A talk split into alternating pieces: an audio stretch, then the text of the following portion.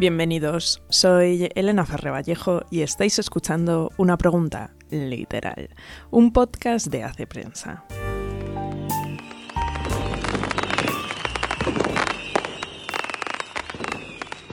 Bueno, como ya va siendo tradición en este podcast y por estas fechas, hoy os traigo una nueva lista con mis lecturas agradecidas de este 2023. Libros que esperándolo o no, siendo superventas o no, siendo conocidos o no, me han gustado, me han acompañado, me han hecho pensar e incluso me han hecho entender un poco mejor este mundo en el que vivimos y también entenderme a mí misma. Libros por los que estoy muy agradecida y que me hubiese dado muchísima rabia perderme. Algunas de estas lecturas ya han aparecido mencionadas en algún momento a lo largo de este último año en este podcast, porque hay libros con los que puedo ser un poquito más pesada, pero igualmente no podía no mencionarlas. Y pues bien, sin ningún orden en particular, ya dejo de enrollarme y aquí van mis lecturas agradecidas del año pasado, de este 2023 que ya llega a su fin.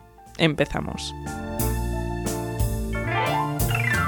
En este año, como ya va siendo la norma de, en estos últimos años, mis lecturas han estado en parte condicionadas por los invitados que pasan por una pregunta literal, en concreto por la radiografía del lector. Y gracias a estas conversaciones no solo he tenido charlas fascinantes, sino lecturas muy agradecidas, como puede ser Pensativos de Zina Hitz, El mal dormir de David Jiménez Torres o Gozo de Azara Alonso entre otros muchos libros. Pero mm, en los momentos que he tenido tiempo para escoger sin condicionantes, en los que he leído lo que me ha apetecido, porque sí, Maggie O'Farrell ha sido una boya a la que agarrarme a lo largo de este año, igual que Leila Guerriero. Sigo aquí, se ha convertido en menos de un año en uno de mis libros de cabecera por la forma y también por el fondo.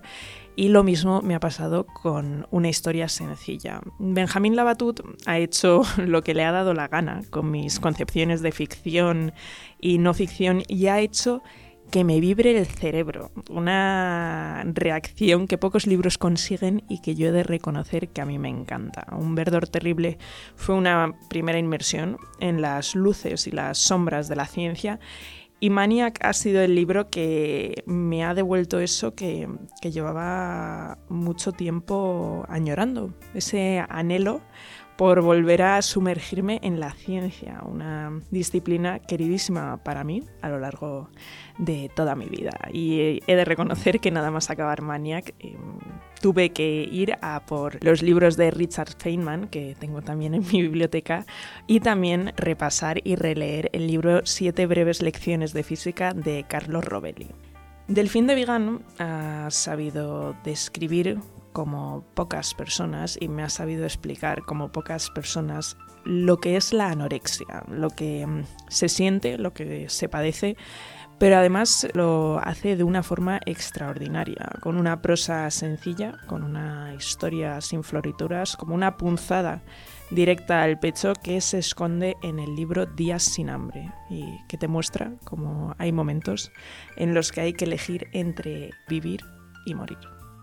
Nunca he creído en la posibilidad de llegar tarde a los libros y Señora de Rojo sobre fondo gris me lo ha confirmado. Una mujer que con su sola presencia aligeraba la pesadumbre de vivir es completamente atemporal. Y así lo es también el amor y el duelo y Delivers.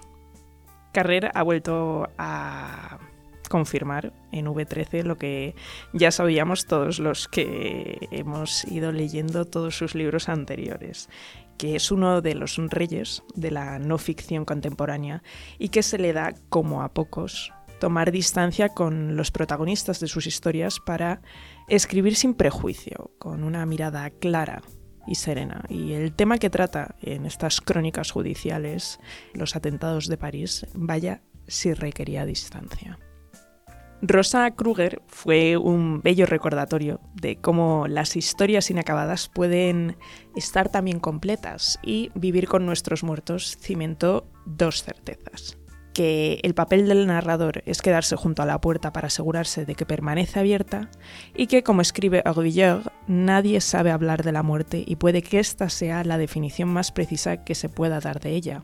Escapa a las palabras porque rubrica precisamente el fin de la palabra. En el jardín de los Finzi-Contini, igual que en el Gato Pardo, fui deslizándome por las páginas de esas prosas elegantísimas, igual que por las estancias que describen, sumamente elegantes, que al mismo tiempo igualmente me convencieron de una realidad, que aunque el pasado tenga esa belleza decadente, ese olor nostálgico tan seductor, todo tiempo pasado no fue mejor.